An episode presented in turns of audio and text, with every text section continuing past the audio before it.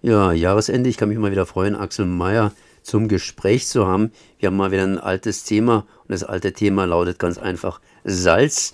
Und dieses Salz brennt irgendwo nicht auf der Haut, sondern in der Rheinebene, sprich der Kilimanjaro oder der Kalimacharo, der salzt immer noch aus. Also erstmal herzlich gegrüßt, Axel.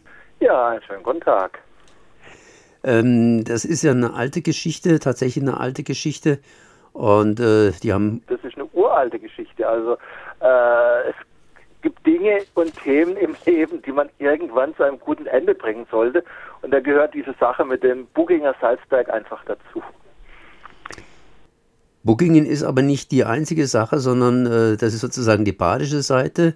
Elsass hat auch ein Salzproblem gehabt oder ein Kaliproblem. Ja, also es ist einfach so, dass hier am Oberrhein äh, vor 100 Jahren begonnen wurde, Kali abzubauen. Kali braucht man als Düngemittel und als Abraum ist Steinsalz angefallen, als Abfall. Dann hat man aufgehalten, im Elsass in riesigen, auf riesigen Salzhalten, das, äh, fast das ganze elsässische Grundwasser ist deswegen versalzen. Und auf der deutschen Seite gab es nicht so viel Kali und deswegen hat man in Bugging nur einen kleinen Berg aufgeschüttet. Das heißt also, wenn man so durch die Rheinebene fährt, auf der einen Seite Schwarzwald, auf der anderen Seite die Vogesen, dann gibt es mitten in der Rheinebene so, einen, so einen kleinen 40, 50 Meter hohen Berg und der besteht fast noch zur Hälfte aus Salz. Und das bedeutet in dem Falle? Das bedeutet, dass es da einfach drauf regnet, äh, dass es da seit ewigen Zeiten drauf regnet und dass da am Tag äh, ja über 2,5 Tonnen Salz ins Grundwasser marschieren und das Salz hat im Grundwasser einfach nichts verloren. Und jetzt ist es so, dass wenn in einem kalten Winter äh, wenn es in Freiburg gefriert oder so und die Leute streuen Streusalz, dann können sie ein Bußgeld kriegen von über 100 Euro.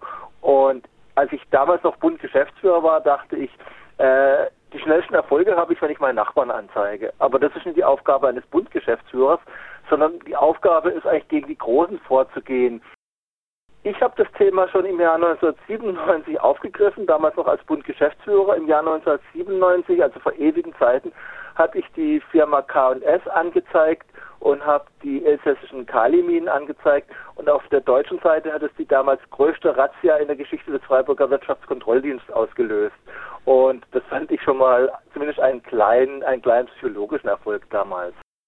Irgendwann ist das Landratsamt Preisker Hochschwarzwald ein, äh, eingestiegen in diese Geschichte und äh, ja, und im Prinzip haben sie äh, ein positives Urteil erzielt.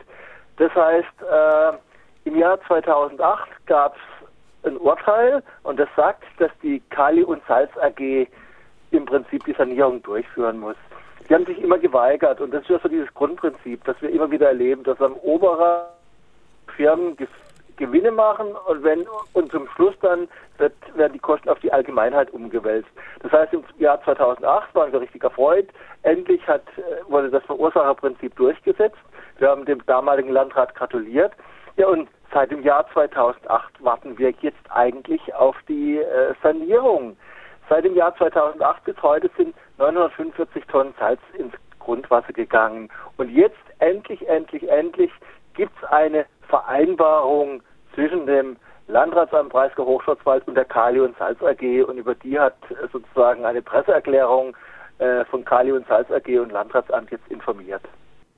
Ähm, du hast, glaube ich, dreimal das Wort im Prinzip verwendet. Muss man jetzt auch dazu sagen, im Prinzip äh, gibt es jetzt da irgendwie eine Lösung oder ist das äh, im Prinzip nicht im Prinzip, sondern tatsächlich so? Also die wollen jetzt beginnen mit der Sanierung. Man muss dazu sagen, im Elsass drüben, da gab es diese viel größeren Steinsalzlandschaften, die sind schon lange saniert. Die wollen im nächsten Jahr beginnen, aber äh, die Sanierung muss nach acht Jahren abgeschlossen sein. Das heißt also, die Unterzeichnung der Vereinbarung erfolgte unglaubliche zwölf Jahre nach dem Urteil und die Sanierung muss in acht Jahren abgeschlossen sein. Das heißt also, zwischen zwischen dem Urteil, zwischen dem rechtskräftigen Urteil und der Sanierung können maximal 20 Jahre liegen. Also man stellt sich einfach vor, äh, der Bundgeschäftsführer fährt in den Wald äh, mit seinem Auto, lässt dort äh, Motorenöl ab ins Grundwasser. Er wird erwischt dabei, da muss er und dann hätte er 20 Jahre Zeit, das Problem zu lösen. Also es ist einfach unglaublich, es ist einfach unglaublich, wie unsere Behörden immer noch mit großen industriellen Grundwasserschmutzern umgehen. Das heißt also, diese lange Zeit äh, halte ich für einen Skandal. Es ist dieses dieses Übereinkommen ist ein Erfolg, weil wir ewig lang Druck gemacht haben und es ist eine schreckliche Niederlage, weil das so lange gegangen ist. Es kann einfach nicht sein, dass da täglich über zweieinhalb Tonnen Salz ins Grundwasser marschieren und die Behörden brauchen so lange, um mit der Kali- und Salz AG zu verhandeln. Das kann eigentlich nicht gehen. Mal eine andere Frage. Wir sind ja hier die Grenzregion und die Elsässer, die äh, ja, sind halt eben die Elsässer, also Franzosen. Die Badener sind praktisch Deutsche. Ähm, weshalb wurde so unterschiedlich gehandelt? War das Problem im Elsass einfach drängender, sodass sie jetzt das ganz einfach angreifen mussten? Oder ist einfach ein anderer Zug drauf? Die, war, die waren einfach schneller und ich finde es deswegen so spannend, weil es gibt ja auf der deutschen Seite immer so eine falsche Überheblichkeit. Äh, Im Elsass werden, wir, werden die in Sachen Umweltschutz äh, viel langsamer und wir wären so die Öko-Vorzeigeregion in dieser Öko-Vorzeigeregion auf der badischen Seite hat es zwölf Jahre gedauert und im Elsass waren sie einfach schneller. Die Probleme sind dort auch wesentlich größer. Aber äh, es, es, es, kann, es kann einfach nicht sein, dass es so lange geht.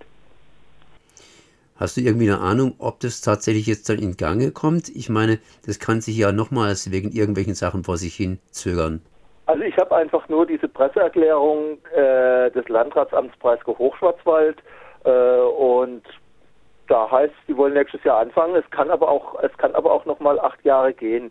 Und das darf nach unserer Ansicht einfach nicht sein. Also deswegen werde ich sozusagen mit meiner Mitweltstiftung Oberrhein auch den Druck aufrechterhalten. Wir werden weiterhin Kleinanzeigen schalten, um den Druck auf die, aufs Landratsamt und auf die K&S zu erhöhen. Aber wie gesagt, das Problem dahinter, es ist ein Umgang mit einem Umweltproblem, so wie, wie ich ihn sozusagen als Jugendlicher in den 70er Jahren des letzten Jahrhunderts erlebt habe. Das kann nicht sein, dass das so lange geht. Salz im Breisgau, im Breisgau Hochschwarzwald ein Problem immer noch und wir werden sehen, ja, vielleicht erleben wir es einfach noch, dass das Ganze saniert wird. Ich danke mal Axel Mayer von der Mitweltstiftung, Ex-BUND-Geschäftsführer Freiburg, für die Informationen und dass er am Thema bleibt. Ja, also wie gesagt, und wenn ihr äh, mehr dazu lesen wollt, dann gibt bei irgendeiner Suchmaschine ein die Begriffe Mitwelt und Salz und dann kommt ihr auf die Seite und könnt euch informieren. Ich bedanke mich für Radio Dreieckland, das eigentlich über die vielen Jahre hinweg immer an dem Thema dran war und ein bisschen mitgeholfen hatte, den Druck zu erhöhen. Merci.